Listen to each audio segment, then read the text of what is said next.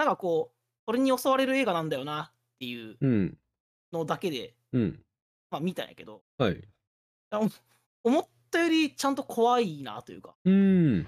あの、この映画見てからというものを、あ夕焼けの空とか見てたらさ、遠くの方に鳥の群れとか見えるときあるやんか。はいはい。ああ、綺麗やなーとか思ったもんやけど、うん。なんかこの映画思い出すようになっちゃった。ああ、鳥やってちょっと思う。なんかされるなぁ。いやちょっと、ちょっと思い出すよ。ほんまに。えーあまり俺には分からん感覚。ああ、そう。あいつらだって軍団で襲ってきたらなとか思うよ。何に対してもそうやと思うけどな。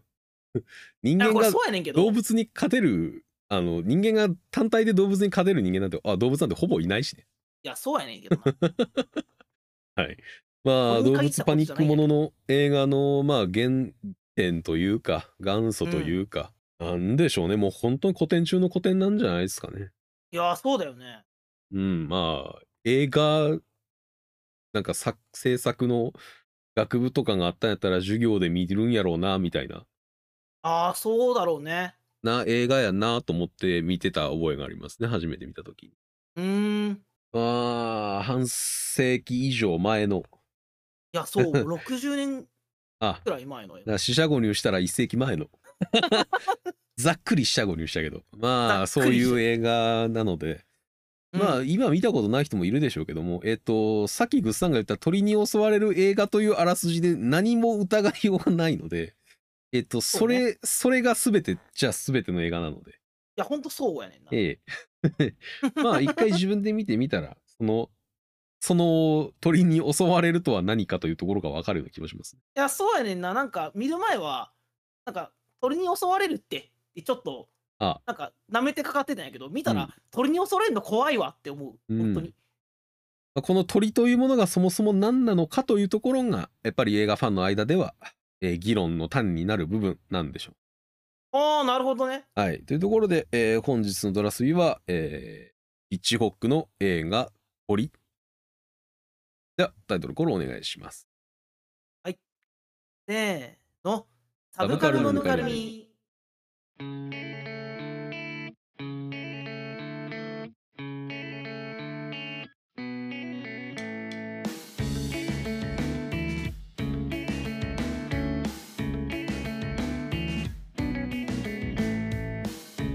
第165回。鳥。身近にあるものの本当の恐怖とは？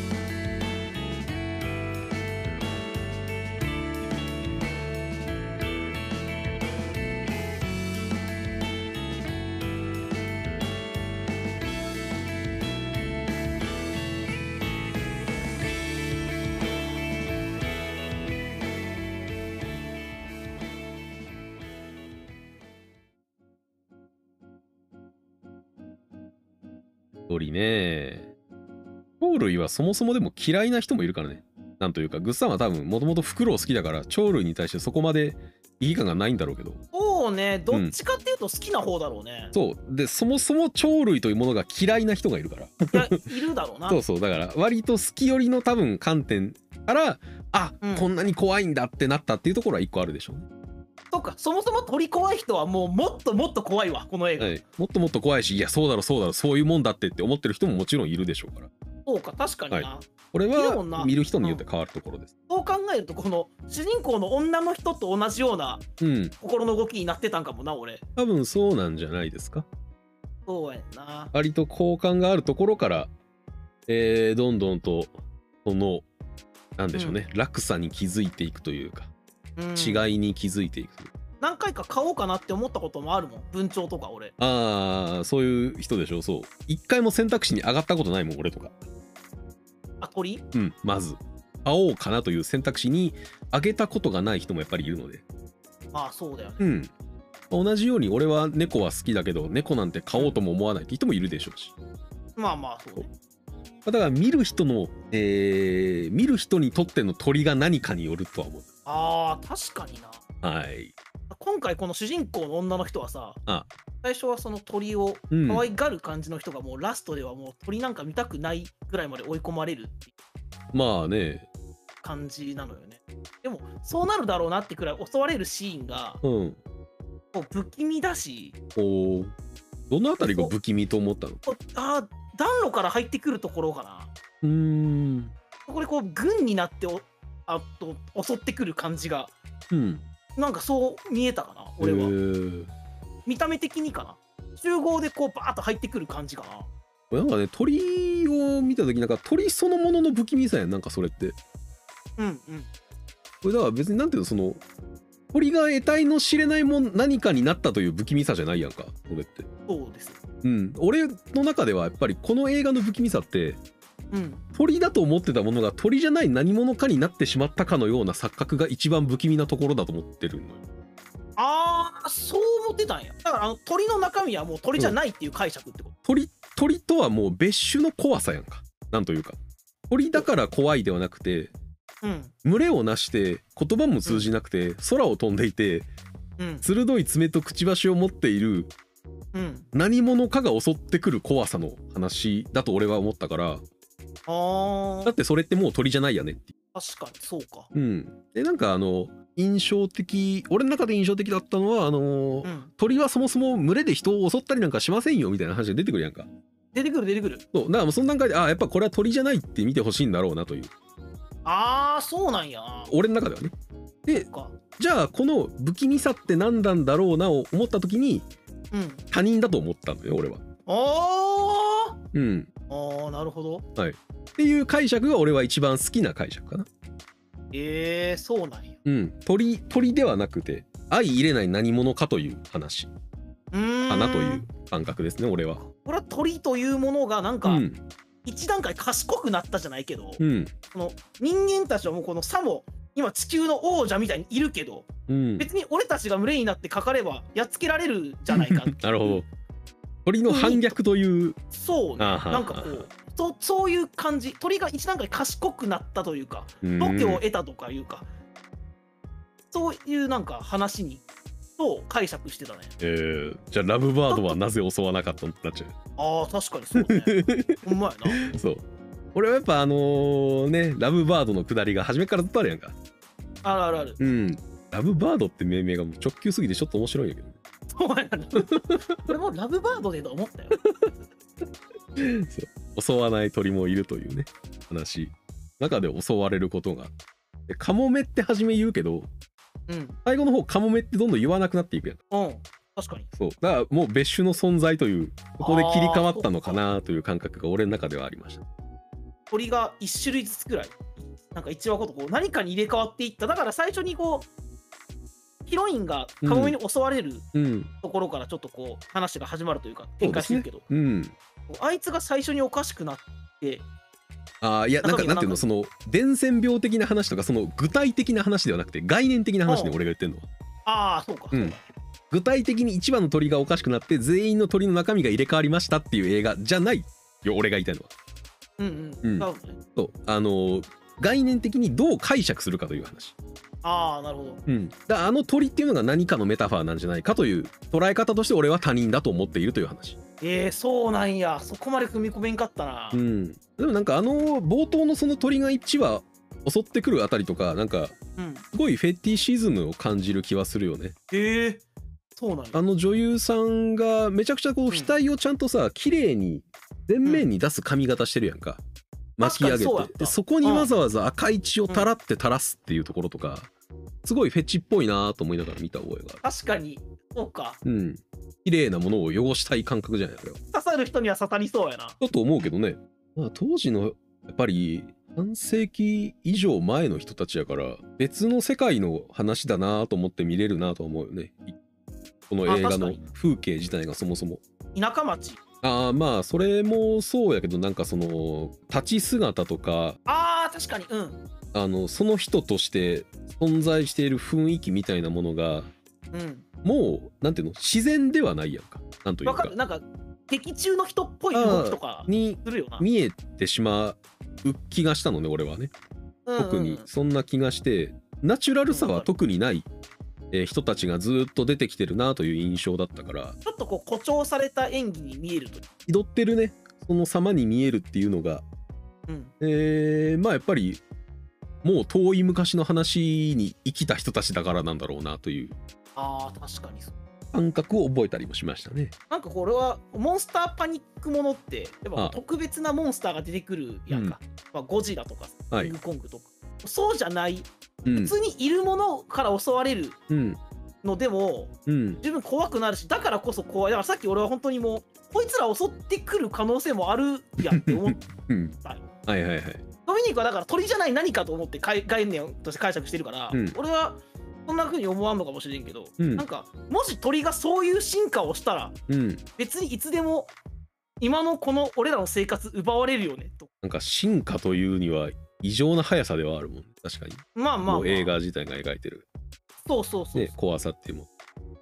やっぱり俺はその何かが進化したらそうなってしまうんじゃないかっていうよりはうんお俺の中ではやけど何かしらに攻撃的にされたら群れで襲われたら絶対誰も太刀打ちできないものっていうものだと思ったのね。で身近なものが襲ってくる怖さみたいなそそれこそ夕焼けに鳥が舞ってるのはあ綺麗だなって思ってたっていう話がうん。ちょっと恐ろしく見えたっていう話やけど、うん。俺俺からしたら街歩いてる時に行き交う人たち全員怖いっちゃ怖いのよ。そううん、俺からしたらね。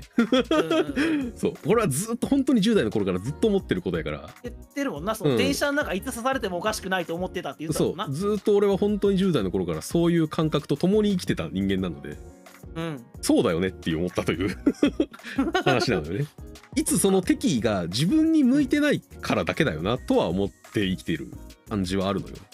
だそれはもう鳥じゃなくてそうか他うん人他人やの方がしてっくりくるな、うん。だだ鳥だったら進化するまで多分俺はその進化する過程で多分死ぬと思うけど人間の寿命的に、うん、人間はいつでもそれができるよなと思うよね。集団で はい来るから怖いって話だもんな鳥もなうん。で一匹殺したところで次のやつどんどん出てくるしうん。俺は他人、他人の怖さだなという映画だと思いました。あサスペンス的な部分としては。ーそっちの方が怖いやんあそう だからそうだからメタファーとしてそれをオブラートに包んだのが鳥というタイトルなんだなと俺は解釈してああなるほどね見やすくしましたよっていう。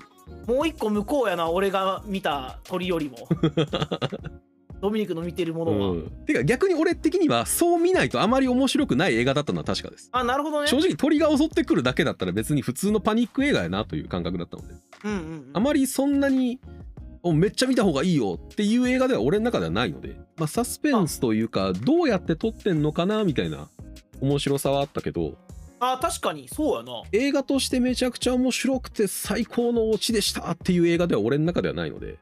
まあまあ、ねまあまあって言っちゃってるよ。いやでもそうやね。俺は結構今回見てふはい。鳥に襲われる映画の割には振り長えなって思ったし まだ襲われへんやんって思ってた。この結構このメロドラマみたいなの見せられるやん長いこと。あそこがでも肝だとは思うんですよね。あそこの振りがあるからあそこのやっぱ時間の振振りとそのうん。不穏な空気がずっと漂ってるやんか。そのカモメが襲ってきたり不穏のためみたいのを丁寧に丁寧にやってるんだろうなと思ってうん、俺はね結構違う見方をしていてあの振りではなくてあそこがメインだと思ってるのねなんというか。メインなんだ。メインだと思ってて。うん、俺の中ではあのこの鳥っていう映画は人間の話だから、うん。キャラクターの行動の方が大事のように見えてて、うんうんあのーこれから付き合うだろうなという2人がいて、うん。でもう一人元カノがいてで、えーこのイケメンの男は元カノとも別れてるんだけど別れた原因っていうのが母親の、えー明らかな過剰な接触というかコミュニケまあーション、そうね。え過干渉というか過保護というか。嫁姑バトルがこう付き合う前からあ結婚前から始まった感じ。あーそんな感じで嫁姑っていうよりは過干渉なんだと俺は思うのね。いわゆる毒親というか。ああまあそうだった過干渉な方の毒親だと俺は俺は見えてて、うんえーっていうのはこれは何かっていうとうん。母親が息子のことを自分の所有物だと思っているという感覚だと俺は思ってるのね。あー確かにそんな感じしたわ、うん。言われるてみ自分のものなんだから奪われてなるものかという。自分のものなんだしお前は私より幼いんだから私の言うことが正しいんだから聞かな聞かなきゃいけないでしょっていう感覚。あそうなんかああなたがいなくなったら私どうしたらいいのってこのうん。常そばに、ずっと私のそばにいるのが当たり前じゃないあなたはっていう態度のお母さんだったわ。これは自分の所有物であるという感覚を出してる人間だと俺は見てて。うんうん。えーっとでこれは結局のとこそのなんか親子だからうん。過干渉に見えるかもしれないけどうん。なんか先輩後輩とかでも起こり得る話だと思うのよ。あのお前は俺より年若いんだし俺より歴浅いんだから俺の言うこと聞いてりゃいいよっていう先輩というか年をいった人間って出てくるやんか絶対。に実際いるもんな。何を言ったところでいやまあお前は若いからそういう考えになってるだけなんだってって言って取り合わない人ね。いるいるいる、うん。そういうものにもう込めたアンチテーゼなのかなとかもちょっと思ったりもしたし。うん。あとやっぱその女性関係っていうものを、うん。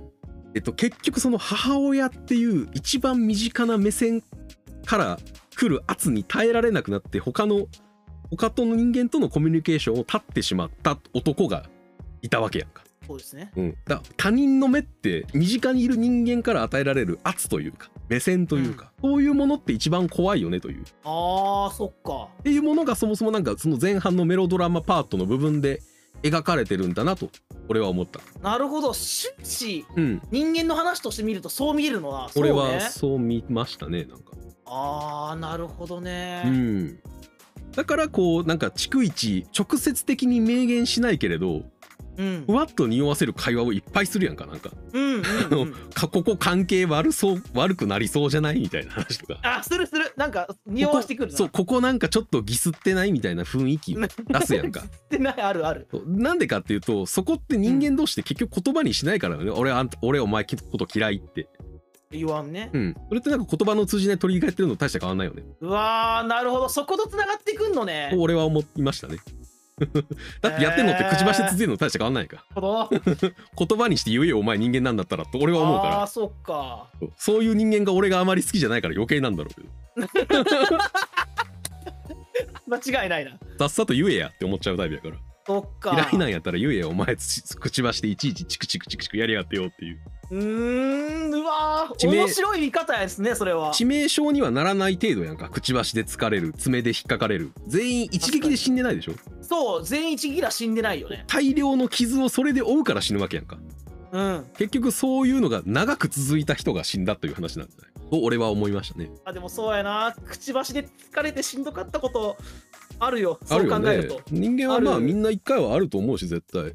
ある。でくちばしで今のその例えでうん。通りやねんな。あの くちばしで疲れた程度の傷やねん。あそうそうそう。一回で負うのって。だから大したことない感じに思えるけどちゃんんねんけどちゃんと傷は開いてるし血は流れてるんですよね。何回も同じところをつつかれたりやったら死にますよねっていうはい。これはいろんなメタファーなんじゃないかなと思いながら。えー、面白い見方やな。これは見ましたね。結局その母親からの傷だったりとか元カノからの傷だったりそっか付き合ってたんや。と俺は見えてましたね。なんか。また新しい見方を得た感じやな。俺はもう長い振り長えなーって思ってて、本当人間関係でそれこそのギスったりするけど、うん。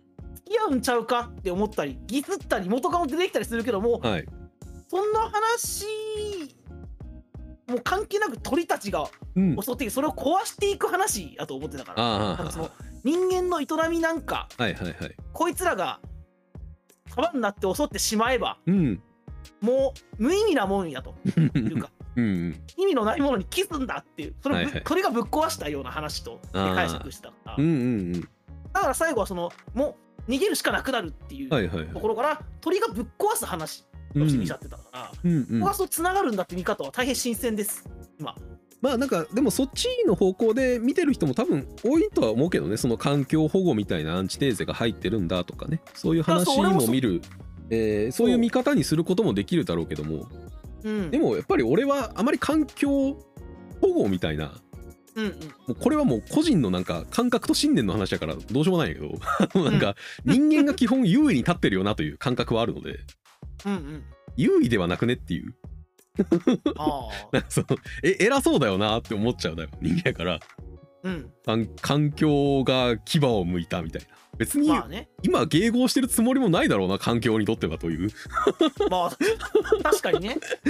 感覚もあるのでね。なんかなんかだからあのゴジラとかその昔のゴジラの、うん。あの地球温暖化がとかヘドロがみたいなような環境をテーマにしたうん。話ではないなという見方はなんかあったねずっと。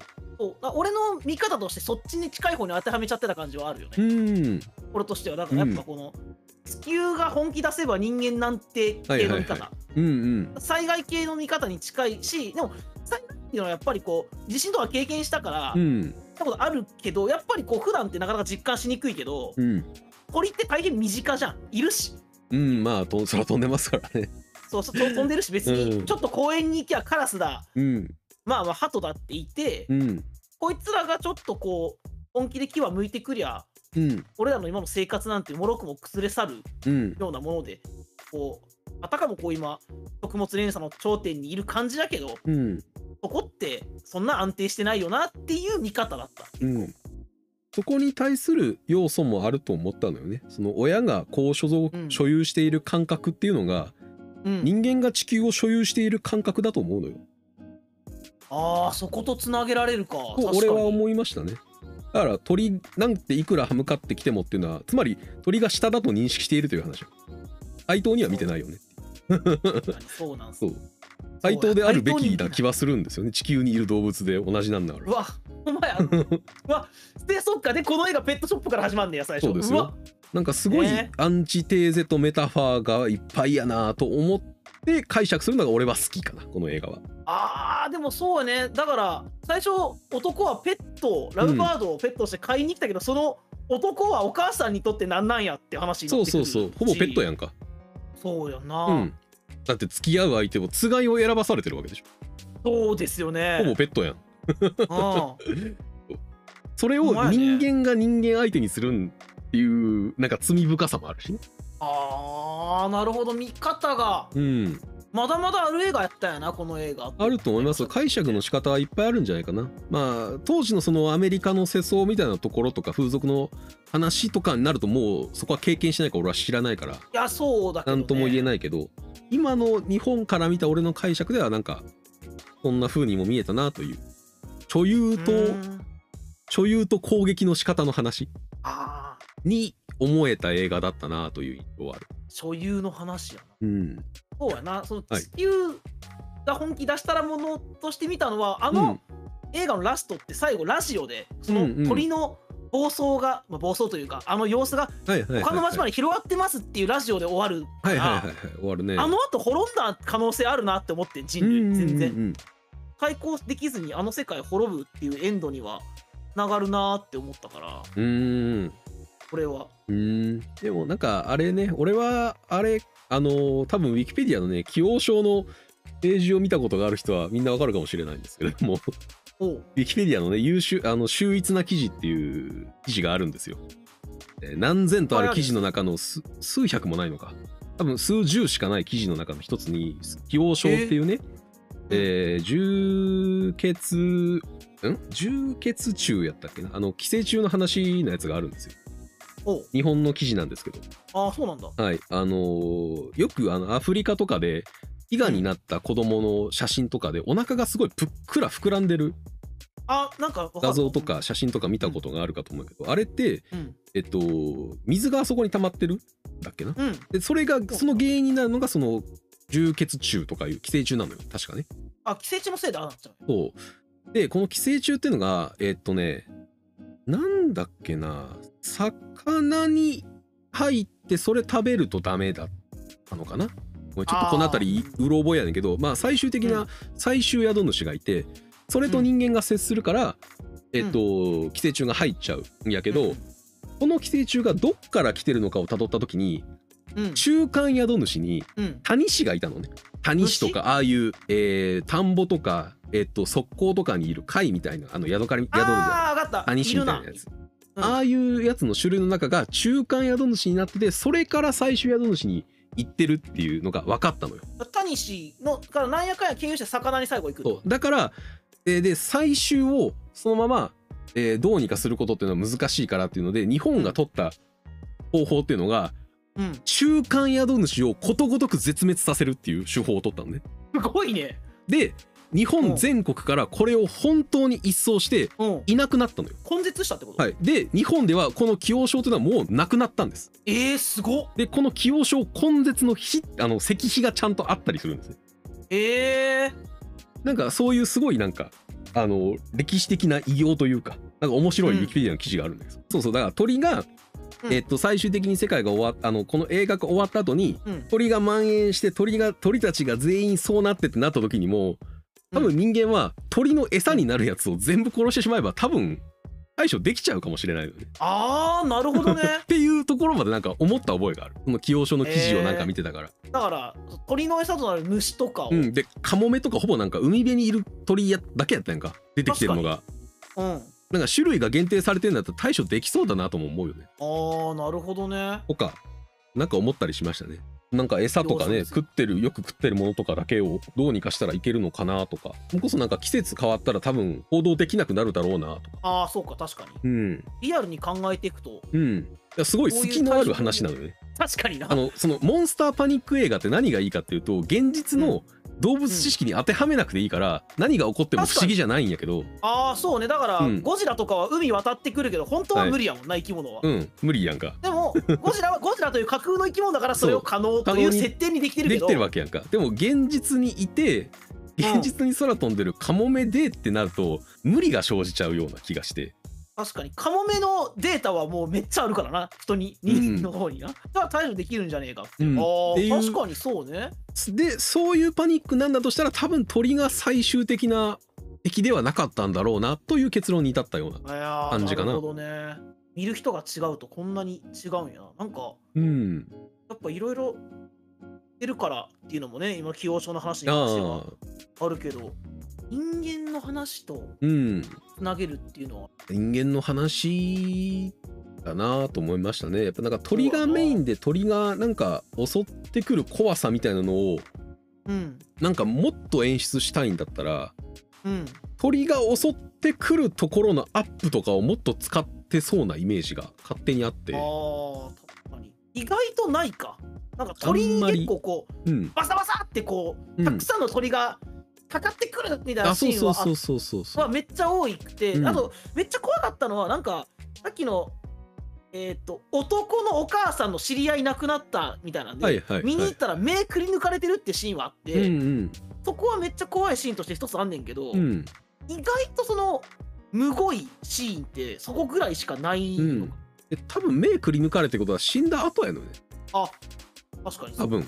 超あの鳥まあね鳥鳥が人間の体つりむってあ柔らかいところから食うに決まってんだから。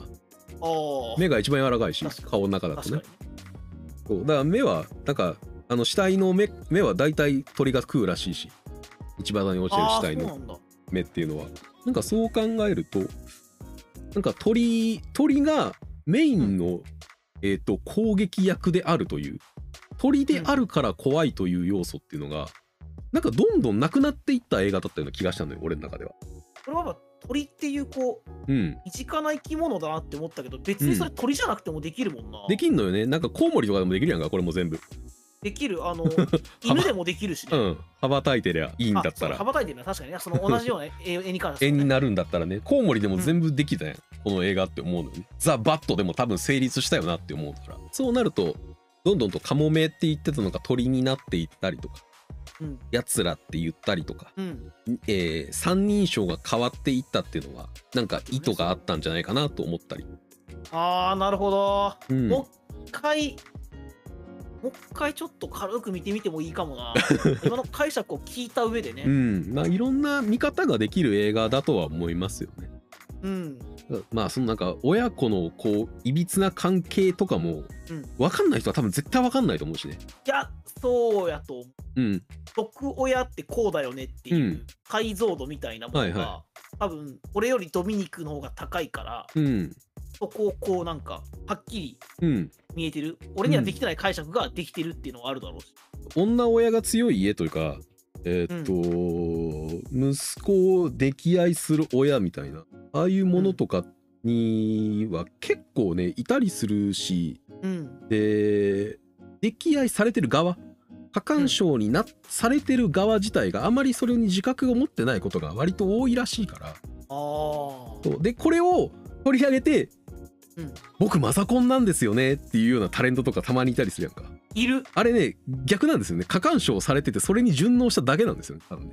あそっか。はお母さんが先にうん。息子をコンというか、そっちからそっちからなんや。そう。コントロールしてるというの話とかもあったりするらしいですね。あこれはなんかなんかの本とかで読んだりしました。その元カノとの話はちゃんと、話でしか聞かないからあれだけどうん。そこはおかんが買っちゃったってことやし。あそうだと思うしあの勝ったというおお母さんが勝ったというかうん。あの息子の中でうん。恋人と母親だと母親になったっていう話だと思う、そうやね。そう優先したっていうこと、あそうそうそうだと思うのよね。でも元カノが近い場所にいるってことはつまり元カノは分かってんのよ。あいつあの母親が原因ってつまり。そうね。そこがいなくなりゃもう一回より戻せるだろうなって思ってるわけよね。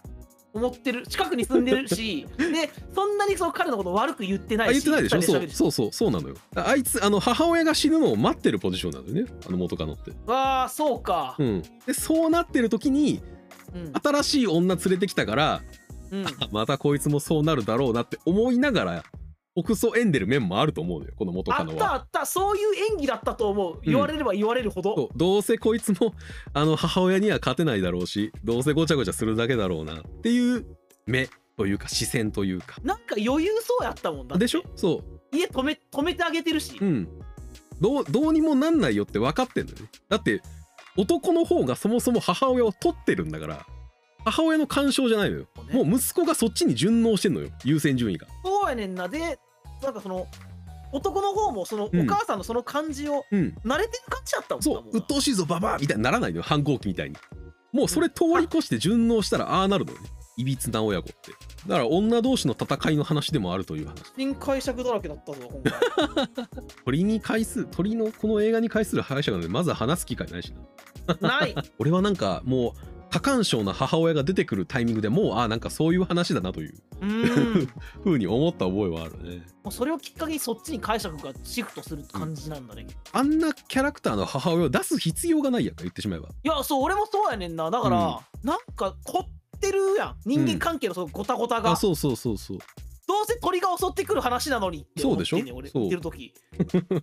なんでここはここでなんかちょっとこうヒルドラじゃないけどさ、うん。このたら同士の？ギスギス感と三角関係にオカンも入ってきてみたいな。だから鳥ではなくて多分やっぱこっちなんだろうなというかいましたね。多感症な母親親子っていうのがうん。どういう報われなさを迎えるのかみたいな。こっちにもっとシフトしてみるとなんかいろいろ発見はあると思うよ。結局最終的に無事なのって息子と母親だけだからな。元恋人は死んだし現恋人は鳥にご鳥にぐちゃぐちゃにされてる状態ですから。無事なのってあの親子だけなんですよね。で息子は息子で怪我はするけど母親だけ怪我してないからね。そうだしてないわ、してないでしょ。うん、そう。母親が勝ちましたという話でもあるんでしょ。うーわそうか。これはつい鳥が襲ってくるパニックものだろっていううん。メガネで見ちゃってたからそこを深く解釈してなかったっていうんだけどうん。そっちにシフトそっちにも人間関係の方をメインと捉えてみるとうん。もっともっと広がりそうな気がしてきたわ。広がるんじゃないかなと思うよね。もう一個違う見方ができそうだなっていう発見になってる今回は。そうね。でまあやっぱりなんかそこでなんかなんでしょうね。あの多分まあ時代もあったんだろうなと思うけどね。うん。多分そんだけそのいびつな親子関係かつ男の意見の方が強いみたいなことになるのは、うんあの2世代間が一緒の家にいるみたいなのがアメリカならではだったりもするんでしょうし当時。ああそうか。そもそもとして家出てないとか。あそうね、うん。まあ、実家暮らしってことやもんね言うたら。そのあたりは文化的なものとかも知れると余計に面白かったりもするのかもしれないね。当時のうん。にしかわからないうん。ノリみたいなものが実は入ってるとか。かもしれないね。単純にそのあたりの、あのーソープドラマとかでああいう関係性のキャラが流行ってたからだったのかもしれないしね。ああ確かに確かに。実は。俺の中ではそっちの解釈の方がなんか好きかなうんうん。うん。鳥が鳥が敵よりは身近にいる女が敵って方が俺はしっくりきたかななんやろうな。なんかこう一歩深い見方で負けた感じがしますわ。そんな解釈バトルに負けも勝ちもあるわけないでしょ。またまたなんかまた俺なんかその 一層一層目だけ掘って満足して。ええやないの別に満足したなら そこドリルでついたらもっとなんか埋まってたのになっていうさえもう一なんかなんか歩行ってたらがねあの多分負けたというよりはあもうちょっとやれたかもっていう悔しさなんでしょうね。ああそうなんか。少なくとももうちょっとねもうちょっと深く見られたかも、うん。この映画を。通るまあでも鳥が鳥っていうこの映画自体がその動物パニック映画で鳥に襲われる話なんでしょっていう事前知識があると本当に前段部分マジで邪魔でしかないから。いやそうやね長え と思ってたもん。そのそのフィルターを通して見ちゃうと前半部分から汲み取れるものってまあなくなっちゃうのは仕方がないとは思うけどね。まあでも今俺が言った解釈みたいな部分も正直あんまりネットでも見たことない気がするけどまあ、そうだと思うよ。あんまり見たことないからまあ少なく俺の見方の方がレアなんは確かなんじゃない？いいんじゃない？そのうん。自分ならではの見方があるっていうの。そうね、まあ、俺の中ではもうこの見方が一番しっくりきちゃってるのでもうそういう映画としか鳥は見れてないので。だから逆に今俺がそのこの鳥にそれ以上の興味を持つとしたらヒッチコックがどういう親子関係だったかは気になるね。あ確かに、うん、そことかを紐解ければなんかこの映画に込められた意味とかがあるのかもしれないしあもともとあれか。原作小説があるのか。だからあ小説書いた人とか脚本書いた人の親子関係とかを調べるとそういうヒントがあるのかもしれないなとか今思ったりしましたね。そうかそういう見方があったか。でも確かにそうやと思う。鳥考察で調べて、うん。そこい続いてる人あんまおらんのちゃうかなって感じするわな。うん、なんかあんまりそういう記事は見たことがなかったような覚えがありますね。多いよなそういうの。はい、ドミニクは、多いですね。タク。シードライバーの時もそうだったけど。はい、多いですね。多いよな。よくそこにたどりり着くよね。そいやのそれまがその実際合ってるか合ってないかじゃなくてあそうそうそうそう。独自の見方が一つあるっていうのうん。がなんか、うん。かっこいいなと思う俺は単純に。まあね、なんかそっちの方がしっくりくるなーが膨らんでいきやすくはあるんでしょうね、多分。本当にそのこういう見方をしてる俺じゃなく、自然とそうなったんだろうなっていうのが伝わるから、うん。余計に悔しいんですけど、これはもう本当に何でしょうね、経験の賜物としては言いようがないよね。せめてぶっててくれ。せめてこんな解釈できる俺でちょっとぶっててくれ。でも絶対ぶってないドミニクってなってるから実はね、これにはこういう解釈がありましてね。いや言ってくるやつ、それはそれで嫌でしょ。ーそうしたら一歩引いて笑って見られるじゃんあまあそれはそうか冷静にエンタメにはなるか。そうそうそうそう独自性があってちゃんと説得力もあるし、うん。まあなるほどなとうん、思ったりもするね。そうね今うん、初めて鳥の解釈については今人生って多分初めて人に向けて語ってるけどうん、自分で言って確かになるほどなと思いながら喋ってるもんね。いやそうさ っきの所有の話とペットの話なんか、なんかほん絶対そうじゃんとは言えなくても、うん。ちょっとそう思ったしね俺は。だから俺は多分考察系動画とかをやったら割と跳ねるんちゃうかなと思いながら。いやーできいや面白いと思うよ。ゆゆっくりレームに喋らせるか。どうもゆっくりですって言いながらうん、全然どこにもない考察になるんじゃない？まあでもね結局この考察とか解釈っていうのはあの、うんどこにもない独自性がありすぎたら結局流行らないんですよね。共感が得られないから。いやーそれもそうなんでしょうねそうそうそう微妙なラインなんだよねそうそうそう。結局鳥のパニック映画っていう見方の解釈が一番共感を得やすい映画なのは確かなの多分ね。そうだこの俺の方がうん割合、割合多いと思うあそうそうそうそう。で多分ね数の方が結局正解だとは思うよ。まあ正解まあ正解も不正解もないのが多分正しいんやろう。正しいより。今回鳥はい。以外にもまだいろんなものを見ていっていろんな物語の作り方とか見ていくと、うん。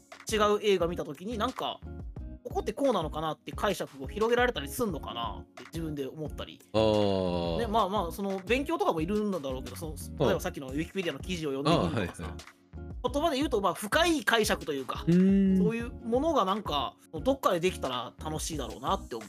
まあね考察とか解釈をすること自体になんか面白みを見つけられるとうんしやすくはあるっていうのと、プラスもうこれはもう本当にどうしようもないけど俺的に鳥があまり面白くなかったからそれができただけの話。だしあだからその面白くないからこそこういうふうに見てみようっていうそうのは、こういう風に見ないと俺的にはあまり面白くない映画だったんで。逆にそう見ざるを得なかった。いや俺もだからその、うん。パニックものとして見た時にやっぱ人間パート長えよっていう説明を俺の中でどうつけようかって考えたのよ。はいはいはいはいだからあのそれは俺の中の解釈は大体こう、ホラー映画ってさ、うん。まあ例えばジェイソンってうん。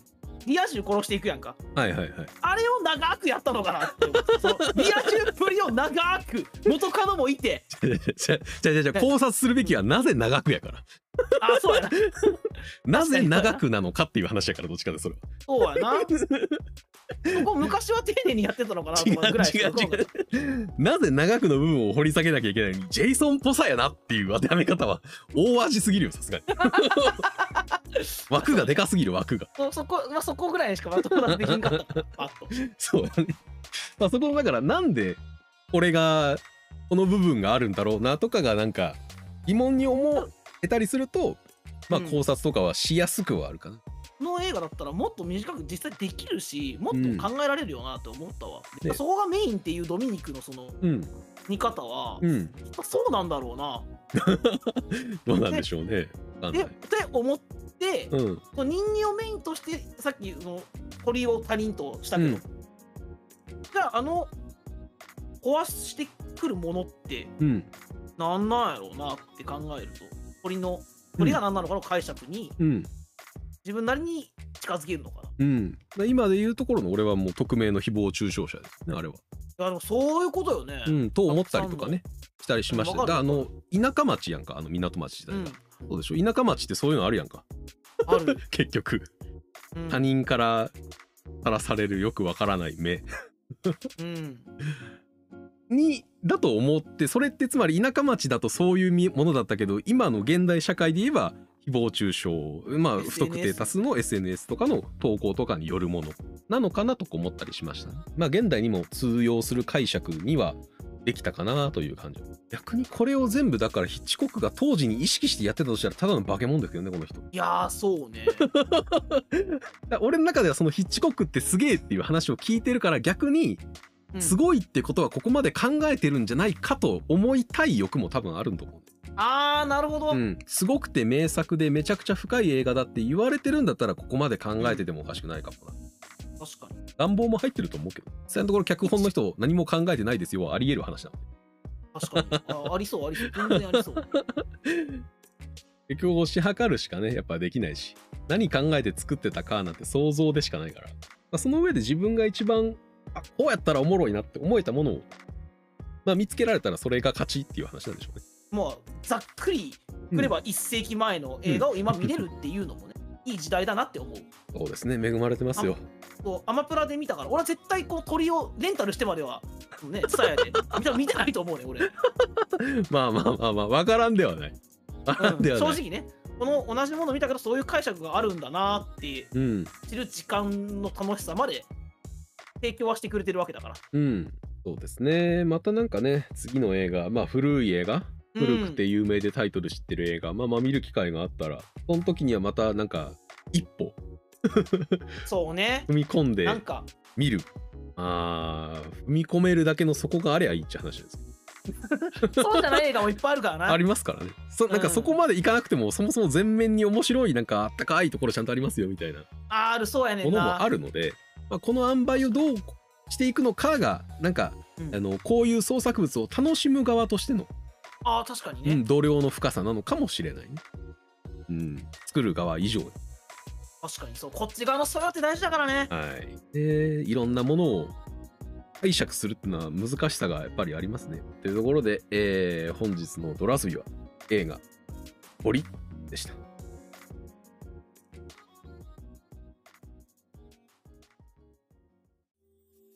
なんかこうタクシードライバー以来のああそういう見方ねーっていううん感見れ見れるな確かにっていううん。やっぱなんか、お俺の中ではもうテンプレートっちゃテンプレートなのよね。やっぱり一番怖いのって人間だよねっていう。ああそうね確かにそうか そうそう。それに当てはめてみたらああ、じゃあ確かに前半のこれってこういう解釈できるなっていう。一つのその見る枠組みがあって、それが操作してるっていうのもあるんだね多分あると思いますよ。なんかこう難解な、単純だった映画だったけど俺の中でははいはい。こう見るといくらでも難解にもできたんだな そうですね。あの考察とか解釈ってもう複雑にしようと思えばいくらでもできるので、こじつければいくらでもこじつけられるしね特に俺みたいな人間はそういうの大得意なんで。いやーいやド ドミニクもあの今度都市伝説作ってや5本ぐらいあ あ、いいか。ネットロア俺から発信しようかな。いやいけると思うね。なんか めっちゃほんまっぽいやつ5本ぐらい作ってあ流せそうじゃん。なんか社会実験がねできるかもしれない。ねうん、なんか そう、そういう、やろうとはそういうこともできるんでしょうか。今思ったけどね。まあこうだからお話を作る面白さが多分ある程度知ってるからなんでしょうね。ああ、そうね、確かにそううん。こういう振りと落ちとこういうメタファーがあったら面白いなと自分が思っているという話を解釈として述べ述べているだけなので作ったりする側だからこそっていうのもあるのか。そこも多分あったりするのかもしれないね。それからもなんかそういううん、ならではの見方みたいなのね、聞けたらなって思う。いいですね。まあなんかの機会があればね、また新しい映画とか見ていければいいなと思いますね全。然、まだまだ見たい映画いっぱいあるから、はいま。あ、見てそうなもの、見てなさそうなものもあるけど、まあまあ見たらまたこう、そうですねこういう。の見たわって報告していくわ。うん、また言ってもらえればと思うので、はいできる限り自分なりの解釈をちょっと述べていきます。いや楽しみやな。映画見るの楽しみになるわ、そんな。はい。というところで、えー本日もご視聴いただきありがとうございました。ありがとうございました。お疲れ様です。お疲れ様です。